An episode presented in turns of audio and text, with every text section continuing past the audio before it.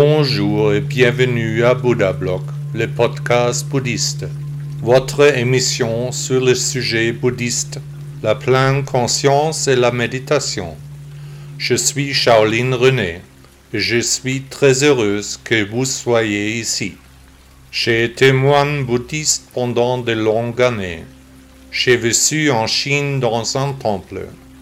Bien que je parle bien le français, j'ai décidé d'enregistrer le podcast avec une voix d'ordinateur.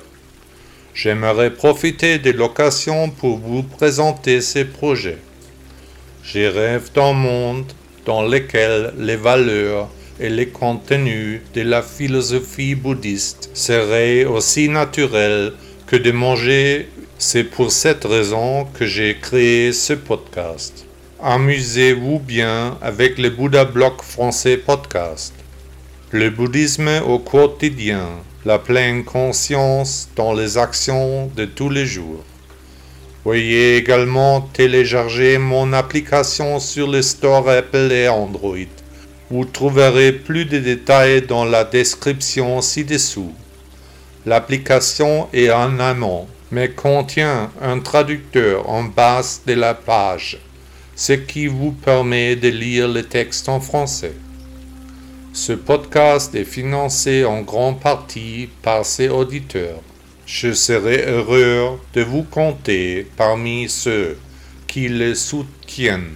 Merci à tous ceux qui soutiennent Bouddha Block à leur manière. L'ignorance.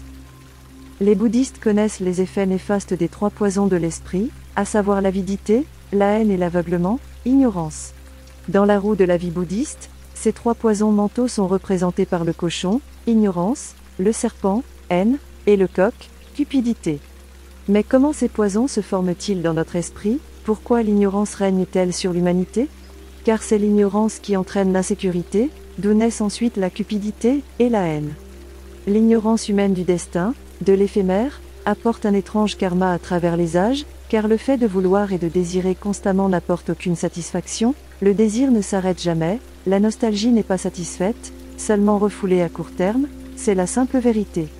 Les expériences de toutes sortes refoulent, brièvement, les pensées, nous distraient, mais ensuite les sens humains reviennent à la satisfaction des besoins physiques, et aux désirs, qui sont un vouloir permanent. Celui qui sait sait que seule la réflexion peut remplacer l'ignorance, que les distractions et les diversions doivent trouver leur fin amère, car à la fin de la journée, nous sommes justement seuls, tous les attachements se révèlent alors définitivement comme des illusions. Tant que nous nous attachons, nous souffrons, celui qui ne veut pas, ou ne peut pas, surmonter l'ignorance ne peut pas s'élever jusqu'à un être éclairé, il renaît encore et encore, il passe à nouveau par les souffrances une fois après l'autre. Nous passons une grande partie de notre temps à réfléchir à tout ce qui ne va pas, à la raison pour laquelle les choses devraient être différentes, à la raison pour laquelle il y a une erreur, parce que les choses ne sont pas comme nous le voulons. C'est l'exacerbation de l'ignorance, nous nous laissons aller à un je sais tout, parce que nous ne voulons pas accepter les choses telles qu'elles sont, mais nous imaginons tout savoir mieux que les autres. Comment les choses devraient-elles être? Comment sont-elles? Le feu toujours ardent de l'ignorance est éteint par l'illumination, qui trouve alors son état final dans le nirvana. Nous appelons illumination l'état atteint lors du nirvana, car nous ne sommes alors plus ignorants, mais connaissons très bien les véritables relations.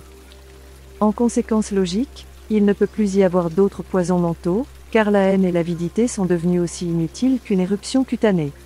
Celui qui aime passer sa vie dans l'ignorance, qui n'est tout simplement pas prêt à réfléchir aux liens de cause à effet, doit vivre d'autres incarnations à cause de sa faiblesse de volonté. L'ignorance en tant que symbole doit être détruite, alors l'illumination est possible. Car mes auditeurs le savent, le chemin est le but. Les sages le savent, même une pluie d'or ne rassasie pas le désir. Les plaisirs ont un goût insipide, ils sont toujours douloureux. Bouddha, nom d'honneur de Siddhartha Gautama, 560 à 480 avant l'an 0. Le podcast vous a-t-il plu? Merci d'avoir écouté Bouddha Blog. À demain.